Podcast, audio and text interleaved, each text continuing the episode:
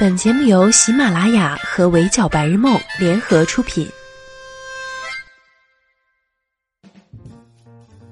闹钟只能叫你起床，我负责叫醒梦想。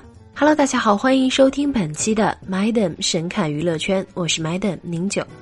十一那天夜里，Madam 刷微博的时候，看见我颇喜欢的编剧史航老师在微博上再一次和网友们开撕了。开撕的原因很简单。就是因为在点评国庆档的各部电影的时候，史航对《胖子行动队》的评价是居然很好看和非常期待。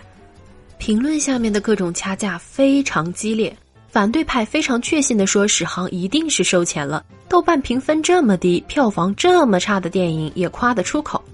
但是也有一些人在评论区表示电影其实很好看，整个影厅都在大笑，不理解为什么要被追着骂。我觉得评价的前提得是你先去看过，所以 Madam 决定去看一下。我去的那一场刚好是晚饭后，影厅里很多一家老小集体出动，莫名洋溢着一股过年的喜庆气氛。我先直接点儿讲观感，后面再详细展开给大家讲争议。电影的剧情非常简单，就是讲两个三百斤的胖子的一次特工行动。文章饰演的特工 J 只身前往日本取回机密文件，得手后却擅自决定单挑毒枭。包贝尔饰演的保安郝英俊也意外加入任务。这对重量级临时拍档在执行任务的过程中，经历了一次又一次令人啼笑皆非、险象环生的危机。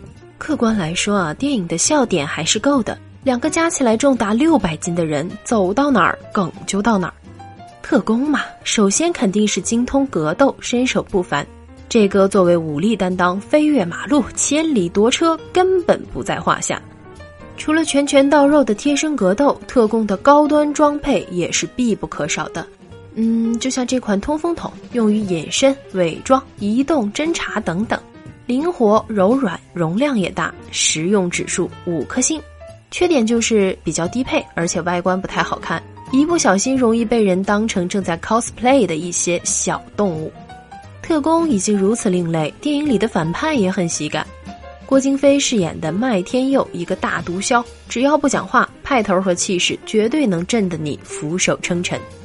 但但凡一开口，立刻就像呃，像像树懒。结巴怎么了？结巴照样是你大哥，好吧？为了捣毁这个制毒团伙，两人假借一对舞蹈家夫妇的身份，并偷走了他们的衣服，成功混入了麦哥开的 party，还被点名助助兴，表演了一段酱豆腐舞。等一下，人家说的是剑道舞，不是酱豆腐舞，好吗？被轰出来也是活该啊！在发现了他们的贩毒秘密之后，两人涉险前往制毒工厂。搞得他们内部鸡飞狗跳，一片混乱，并趁机拿到了确凿的证据。最终，在幕后大 boss 准备坐直升机逃跑的时候，两人奋起一跃，决定用自身六百斤的重量拖住飞机，不让它上升。这是我第一次嫌自己还不够胖，现在再吃也来不及了。这险象环生的一路上，两个人遇到的最大的问题不是身手，不是装备，也不是外界的质疑，而是。这个你又卡住了。最开始在医院，在大马路上，还有各种的管道里，粗略估计，呃，也就卡了个百十来回吧。除了各种精心设计的包袱，几个配角也是非常出彩。尤其是亦正亦邪的初夏，由微博上知名搞笑幽默博主辣目洋子出演。他电影里的造型被网友吐槽，睫毛上是有一只鹅吗？只要造型够搞笑，我看呀，网友都是自来水，还有热心观众找出来了呢。整个观影过程当中，几乎每五分钟观众就要爆笑一次，尤其是 Madam 后面的一个老爷子，看样子是陪孙子来的，结果笑起来响彻整个影院，一直到彩蛋部分，我耳边都回荡着他的笑声。根据我的感受，现场的气氛确实不错。那这些差评到底因何而来呢？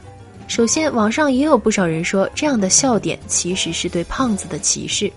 豆瓣点赞最高的评论这样说道：“如果一个真胖子他拿自己开玩笑，那叫自嘲；而装成胖子拿胖子开玩笑，那性质就变了。”不得不承认，多次卡住、用体重拉住飞机等，影片中绝大部分的笑点设计思路都是利用了胖子这一群体本身的特性，以及他们与现实生活中的高反差和夸张造型。喜剧片只要能逗人发笑，就可以算某种意义上的成功。但也有人觉得笑点可高级也可低级，而利用生理缺陷来做梗，再是好笑也差了那么点意思。第二个争议在于，很多观众指出，《胖子行动队》里有明显抄袭《王牌特工》的桥段。不过这一点，包贝尔倒是出来大大方方的回应了。他说，那两个被指抄袭的桥段，本就是他有意为之的致敬，因为怕大家发现不了，还特地花了大价钱做还原。除此之外，他还公开了一些影片里的其他小桥段，让大家提前知悉，以免误会。那么，在电影里的两个胖子形象，真的只是为了搞笑而存在的吗？电影里的 J 曾经是顶级特工，身材匀称精壮，但在执行一次 A 级任务时，头部中枪，导致颅内下垂脑受损。养伤期间，J 渐渐变成了一个三百斤的大胖子，并患有严重的嗜睡症。身手大不如前的他，擅自执行任务，一不小心就睡着，笨拙的打斗，动不动就要喘两口。的确看起来可笑，但他做的这一切的初衷不是为了搞笑，这想证明自己，他仍旧是那个顶级特工。而郝英俊在影片开头，他是一个公认的废物，唯一相信他的人是他貌美如花的太太，而即便如此，他太太还要因为他的无能而遭受院长的责骂。他自幼无父无母，被所有人看不起，毅然决然地跟随 J 去冒险。完全只是想证明我不是一个废物，他想让所有曾经瞧不起自己的人都能够高看他一眼。整部影片到最后，两个人大获全胜，他们特别想证实的是，胖子也可以是英雄。所以，这样的剧情设定到底是歧视还是证明？有人可能要说是把胖子当笑话，可是也有人觉得这是属于胖子的英雄片，这可怎么判断？其实，对于电影。每个人心里都有一杆秤，评判标准不尽相同。至于笑点，只能说每个人的 point 不一样。这边让你隔靴搔痒的，可能那边让人捧腹大笑；而让你忍俊不禁的，也许在别人眼里又是无聊透顶。胖子行动队确实有很多争议，但是最关键的是，你觉得他如何，而不是别人怎么说。在史航那条引发撕逼的微博下面，我看到了一个我很赞成的评论。他说：“以前我把史航老师的影评奉为指南，后来发现电影还是得自己去电影院看看。看样子这个姑娘并不赞同史航的推荐，但是她的选择是自己去看看。我想这才是一个理性的态度吧。不管对方的观点你是否赞同，但是这个电影是好评还是差评，终究还是要你自己去体验过才知晓。”所以，Madam 想说，对任何一部作品骂之前，不如带着审视和争议去看看。没看过的话，就别跟风打一星。如果看完依旧不喜欢，那可以尽情批评。好啦，以上就是本期节目的全部内容，也欢迎收听的小耳朵们留言评论，关注微信公众号“围剿白日梦”。我是主播宁九，我们下期不见不散喽。